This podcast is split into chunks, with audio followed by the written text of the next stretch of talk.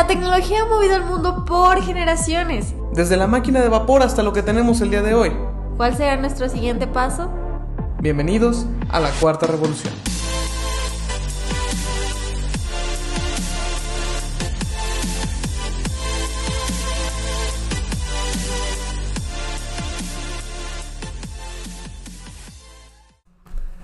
Hola revolucionarios y bienvenidos a su primer episodio de este podcast de la Cuarta Revolución.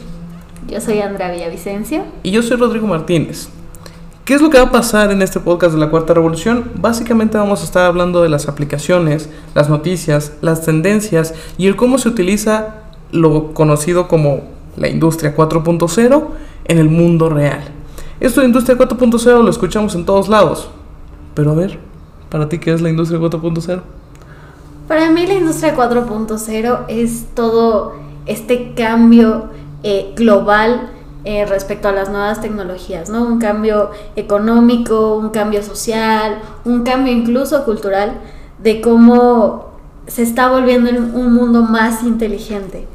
Eso tiene mucho sentido y, y aparte pues así como todas las otras revoluciones industriales que hemos vivido a lo largo de la historia y a lo largo de la humanidad, básicamente está modificando incluso la forma de vida y la forma en cómo existimos en, en cuanto a nuestro día a día. Entonces, en realidad es algo que está llegando a pues a mover y a revolucionar la forma en cómo hacemos prácticamente todo. O sea, si tratamos de pensar cómo hacíamos las cosas hace 10 años o hace 20 años, que históricamente en realidad no es tanto tiempo, eh, actualmente es algo completamente diferente y, y vemos cómo la tecnología va aumentando de forma exponencial. A mí me gusta llamarlo el darwinismo tecnológico, porque, porque tienes que adaptarte. Aquí ya no hay elección, ya no puedes decir, ah, bueno, no, no voy a utilizar las nuevas tecnologías. Si no las usas, te quedas atrás. Si no te adaptas, te mueres. ¿Entendido? Eso, eso de darwinismo tecnológico suena muy chido, porque en realidad, pues así como todo tienes que evolucionar, y, y si la industria evoluciona, básicamente todo evoluciona porque eh, vivimos en un mundo que literalmente está industrializado y globalizado. Entonces, eh, pues acabas de decir un, algo que es muy cierto, de que si no te evolucionas, te mueres, o que si no te adaptas, te mueres. Eh, y eso en cuestión de negocio y en cuestión de tecnología se llama agilidad. Entonces es poder encontrar la forma en cómo todas estas cosas te vayan ayudando justamente para, pues para crecer, para poder moverte y para poder eh, seguir avanzando conforme, conforme a la tecnología. Pero ¿y qué cosas o qué tecnologías hay en la industria 4.0? Bueno, hemos hablado de nube, almacenamiento en la nube, ok. eh, datos, almacenamiento de miles y miles de datos. ¿Cuáles miles, millones? Millones de datos. Eh, Internet de las cosas. Inteligencia artificial. Y en general todas las nuevas formas de digitalizar y, y cómo funciona la tecnología del futuro. De eso va un poco esto de Industria 4.0 porque no precisamente por llamarse así solamente afecta a industrias manufactureras o químicas o algo así. Es algo y es un cambio que en realidad está llegando a todo el mundo, a todos lados y básicamente eh, está para quedarse, para seguir evolucionando y para avanzar. Entonces, ¿en dónde, por ejemplo, podemos encontrar Industria 4.0? En los negocios, en, en tu vida diaria. Realmente si te pones a pensar, eh, todos estamos conectan- conectados todo el tiempo. ¿Quién hoy en día no tiene un celular? En realidad, ¿cómo estás escuchando este podcast y no lo estás haciendo desde algún dispositivo por internet? Exactamente. Entonces, esta migración al mundo digital en realidad es lo que está causando que sea la revolución. Y entonces no solo se aplica en la industria, o sea, lo ves en todos lados. En la tiendita de la esquina, en el supermercado. Bueno, sí, en realidad lo, lo encuentras en, en donde sea y básicamente vas caminando con uno de con un efecto de la industria 4.0 en tu bolsa que se llama celular o smartphone, ¿no? Y posiblemente traigas otro en tu mochila que es tu laptop y posiblemente tienes uno en cada en cada lugar a donde llegas y todos tus conocidos también tienen algún elemento de la industria 4.0, porque en realidad con todo con lo que vivimos es justo producto de esta última revolución industrial en donde nos estamos moviendo hacia un entorno digital en donde literalmente con, con las nuevas tecnologías y con las industrias del futuro pues puedes crear mundos completos estábamos viendo ayer en, en una plática y en, y en general en, en cuestiones de, de, noticias tecnológicas, que por ejemplo la película del Rey León se hizo literalmente dentro del mundo virtual. Y entonces la industria 4.0 la puedes encontrar en prácticamente todos lados, pero ¿qué otras aplicaciones, aparte de las que son normalmente conocidas o las que son accesibles, crees que puede haber con la industria 4.0? Si te pones a pensar en este momento, todas las escuelas migraron a lo digital. Todo es en línea, clases en línea, exámenes en línea. Y en realidad eh, fue algo bastante complicado de asimilar, porque no todos sabían usar estas herramientas. Muchas veces eh, las personas mayores o que no son de nuestra generación. Los más duchos en tecnología. Eh, Hasta de nuestra generación. Exactamente. O sea, hay, hay, gente incluso de nuestra generación, este, o, o, gente joven que según ya trae el chip integrado, dicen las mamás o las abuelitas, que tampoco sí. sabe cómo funciona la, la, tecnología. Entonces, pero continúa, continúa. Es, es bastante complicado el rechazo que hay ante toda esta tecnología, pero como bien lo venimos planteando, eh, ya es necesario. Entonces, esta migración a, a, la escuela digital y tener que hacer todo eh, a distancia realmente ha movido al mundo. Entonces, creo que he ahí la importancia de esta nueva revolución y de por qué tenemos que aceptarla y tenemos que aprender a utilizarla sobre todo. Creo que más allá de ese miedo que dices es, es un tema de resistencia y eso es algo cultural. En general eh, a los humanos no les gusta el cambio. Eh, la industria 4.0 básicamente está cambiando la forma de vivir, que es justo lo que, lo que decía al inicio. Este, y entonces esa modificación en tu forma de vida y esa modificación en tu, en tu ámbito social, en cómo te relacionas ahora con la gente, en cómo estás, pues, moviéndote en un mundo virtual prácticamente, no a todo mundo le gusta o no a todo mundo le, pues, le llama la atención, ¿no? Hay, hay quienes se adaptan, hay quienes no se adaptan, hay quienes no les termina de encantar. Y en general, te decía, o sea, esto es, una, es un tema de resistencia y es una resistencia cultural. Eh, al menos aquí en México, la parte de digitalizar o hacer cuestiones tecnológicas es bastante eh, complicada porque tienes que convencer a la gente de que en realidad lo digital es lo que viene y además es lo que va a utilizar y lo que va a ser mejor para ellos en cuanto a cómo funciona la vida, en cuanto a cómo funciona el, mundo actual, eh, que es un mundo globalizado y en donde básicamente tener interconectividad es lo que te va a ayudar a, poder salir y poder pues mostrarle al mundo cómo, pues, cómo va a funcionar todo esto.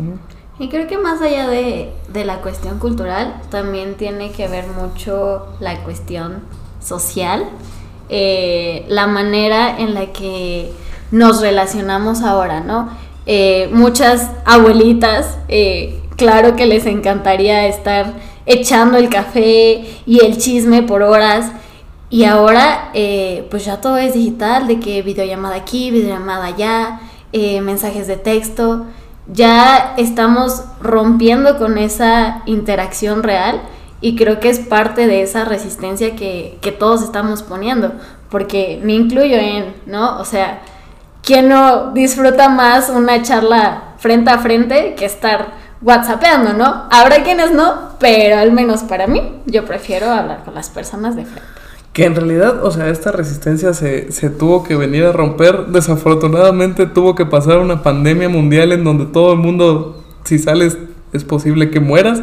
Entonces, en realidad, eh, ese movimiento, eh, para empezar, fue muy brusco. Eh, a final de cuentas, creo que, creo que de lo malo lo bueno. Y entonces Ah, sí, tenemos una pandemia mundial, pero también es algo que nos está ayudando a impulsar todos estos temas de tecnología para ayudar a la digitalización completa tanto de empresas, escuelas, la gente y que se vuelva algo normal y se quiten todos los tabús y los miedos de usar la tecnología que tiene muchísima gente. Pero bueno, y esto, o sea, digo, ya lo estamos viendo con una pandemia, pero pero ¿por qué es importante? O sea, ¿por qué crees que en realidad se necesitaría eh, migrar o movernos a esta, o subirnos más bien a esta cuarta revolución? Hace años se planteaba, ¿no? Que en 2020 íbamos a tener autos voladores y robots haciendo eh, las cosas, pero en realidad ya es algo que está pasando. Digo, no tenemos autos voladores, todavía. Ah, ¿cómo no? bueno, pero no creo que tú estés usando un auto volador. Eh, no. Ok, pero me refiero a que ya todo se está automatizando eh, para darnos facilidad, para hacernos más productivos. Eso es algo muy, muy importante dentro de la industria 4.0. Además de eso, también es importante porque, o sea, en realidad lo que mencionabas al inicio, o sea, si no tienes agilidad en, en cuestiones de tecnología, eh, no vas a poder llegar pues prácticamente a ningún lado o te vas a quedar rezagado. Hay una teoría que, que justamente demuestra la exponencialidad de la tecnología en que dice que mientras vas aumentando poder de procesamiento, y esto aplica literalmente para procesadores de, computadora, tiene que ser de la mitad del tamaño, pero el doble de capacidad o el doble de poder. Y eso lo, lo pudimos ver mucho tiempo conforme los teléfonos iban haciendo cada vez más pequeños. Después se empezaron a hacer más grandes por el tema de las pantallas, pero definitivamente tenían más poder. O sea, literalmente ahorita hay un teléfono, el más chafa que, que se te puede ocurrir, tiene 100 veces más poder que una supercomputadora de hace 50, 40, 50 años, ¿no? Entonces, en realidad, eso, eso también es algo sorprendente de la industria 4.0 y es el cómo ha evolucionado de una forma tan rápida, porque, o sea, históricamente las revoluciones industriales vienen a cambiar y a modificar el mundo, pero son Ah, relativamente lentas o relativamente tardadas en cuanto a la adaptación, el cómo se mueve, este, la información, las investigaciones que se tengan que hacer, los, los proyectos, prototipos este, y, y, y, demás cosas, este, experimentos también para poder llevar a cabo una revolución industrial. Y eso lo vimos literalmente desde la máquina de vapor, luego los automóviles, eh, las, telecomunicaciones. que fue la, la, última revolución. Y ahorita estamos en un momento en donde la digitalización es la que nos está llevando y nos está guiando por el camino hacia, hacia una cuarta revolución.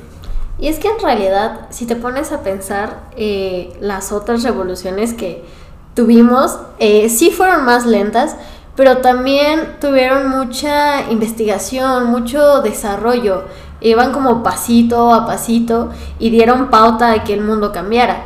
Y ahora eh, esta parte de que todo es tan rápido, tenemos literal a la tecnología pisándonos los talones. Ya no es, espérame, voy a esperarme tantito a analizar si sí o no. O sea, es de que ya, ya, ya. Tienes que estar al día, tienes que estar digitalizado, tienes que saber usar todas estas herramientas porque si no, no va a funcionar no vas a crecer, no vas a avanzar. Entonces, eh, he ahí la importancia de, esta revolución. Eh, no tanto eh, la cuestión de si es buena o es mala, sino que en realidad en todos los ámbitos nos está afectando. Ya más adelante hablaremos de cómo afecta el ámbito económico, el ámbito social, el ámbito cultural, cómo va a afectar esto en los trabajos, ¿no? Pero ya será algo que dejaremos para otro capítulo más adelante.